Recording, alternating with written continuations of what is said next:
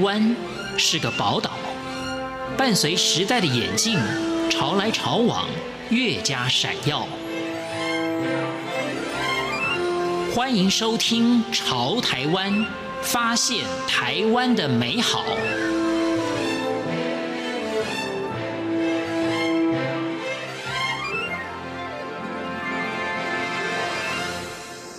各位亲爱的听众朋友，您好，我是李正淳。经济学有一个专有名词叫做机会成本，它指的是，如果你要追求一样东西，那你必须要先放弃你所有的，那你放弃的这个东西就是你追求另外一样东西的机会成本。今天我们要介绍的就是这么一个故事，这位主角刘伟玲，她本来呢有着很好的工作，非常稳定，薪水也不错，可是她心里面怀抱着另外一个梦想，她想要成为一个。甜点师，那跟他所学的会计是完全不一样的。他去追求那个梦，就必须要放弃他会计的专业，必须要放弃他原本稳定的工作。那他到底在这个过程当中遇到了什么困难？而他现在又获得了什么样的成果跟满足感呢？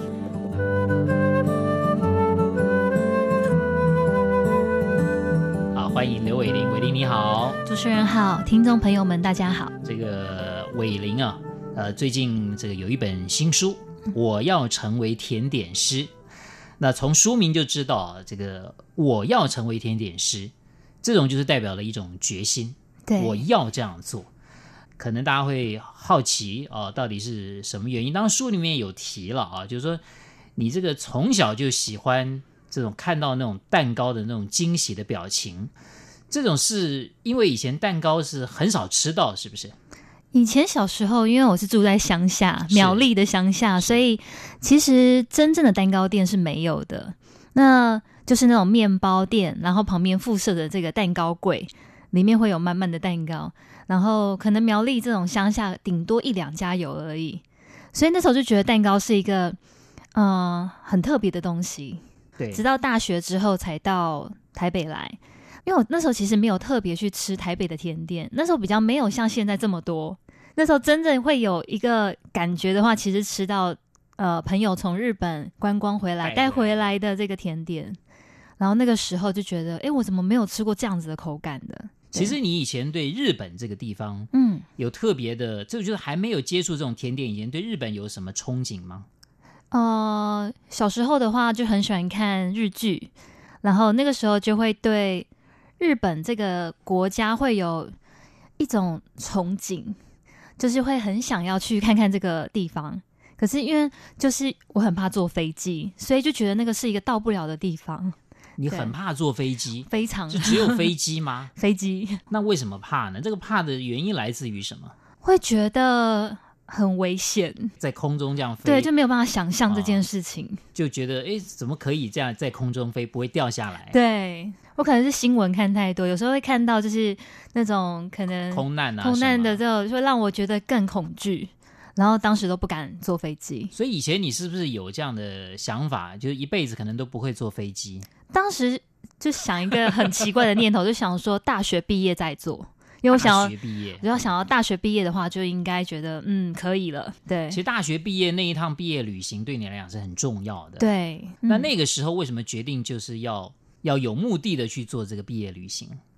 一方面就是吃到朋友带回来的甜点，就觉得我一定要嗯去日本一趟，对我一定要去看看到底是什么地方，怎么可以做出这么好的甜点？对，然后听朋友们的形容，就非常想要去，那个时候你嗯的同学里面很多人都去过，大家应该单纯就是观光。那你对你那个时候去是不是也只是想观光？还是说你那时候已经不只是观光的想法？呃，那个时候应该说是也是观光，但是经过只要是甜点店，我一定会多看跟多拍照，就是会跟人家稍微有点不一样。就是对日本的甜点怀有一份有点迷恋，是不是？对，那其实对于是甜点以外的事物呢？甜点以外的还事好物，对我比较不会去看甜点以外的事物。就是除了日本甜点以外，嗯其他国家的甜点呢，也没有哦那么强的那个那个迷恋。应该说第一个就是因为怕坐飞机，因为日本是很近，所以其实三个小时就会到了，这是第一点。第二点的话就是呃。我有去上网查过法式甜点，那法式甜点的话，法国人比较浪漫一点，然后还有他们做事比较呃不会这么严谨，是然后还有他们做的甜点更甜，所以这几点的话，反而是我比较会选择日本的原因。到念大学以前，嗯你大概都还没有那种想法，说成为甜点师傅，对不对？当时因为就是跟妈妈做这个甜点的时候，因为是完全没有成功过，做个海绵蛋糕都是完全没有成那功，只是好玩而已，在家里的时候，兴趣，兴趣应该说成是兴趣了，已经有兴趣了，，对，已经有想到，就是说未来的职业里面有可能这是其中一个选项吗？完全那是没有，那是啊没有了，哦那时候没有。有，对，那什么时候开始觉得这个甜点师傅应该是可以成为工作的一个选项？大学毕业的时候，那时候很迷茫，可是你也学的并不嗯、是、这个对完全不这个餐饮啊、烘焙啊嘛，所以应该也没有把这个放成工作选项之一了哦。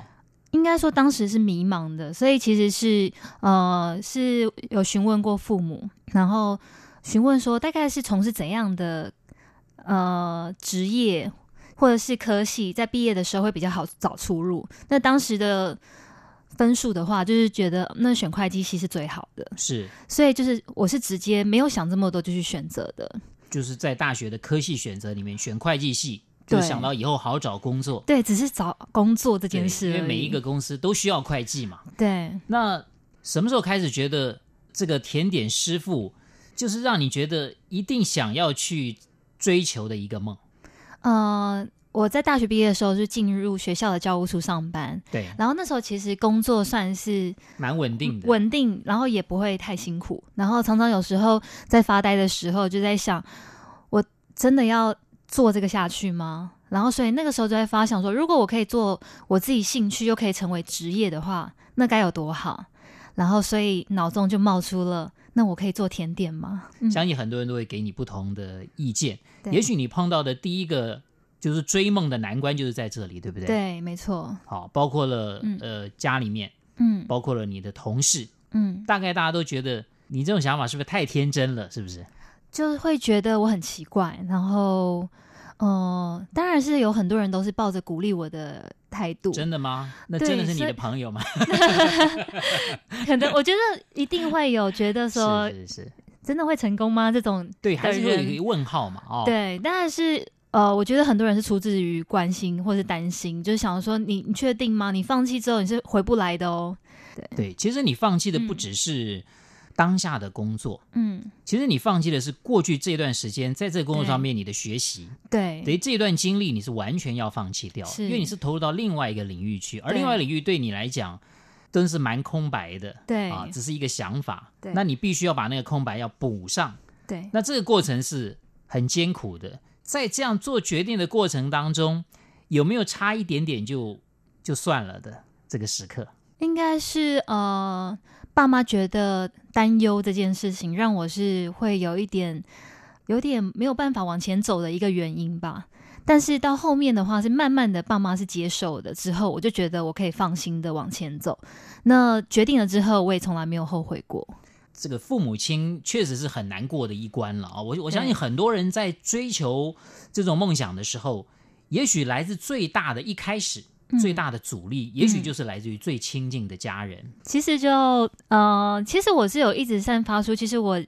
虽然真的是好工作，我一直一直知道它其实是一个我不能放弃的工作，可是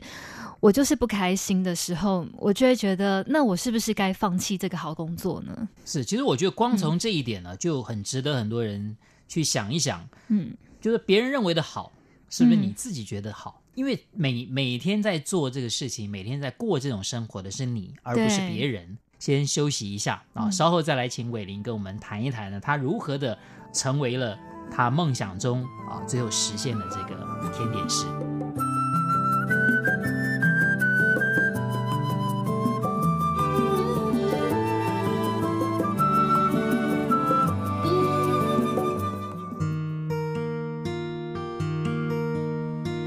无限的爱向全世界传开，永恒的关怀来自台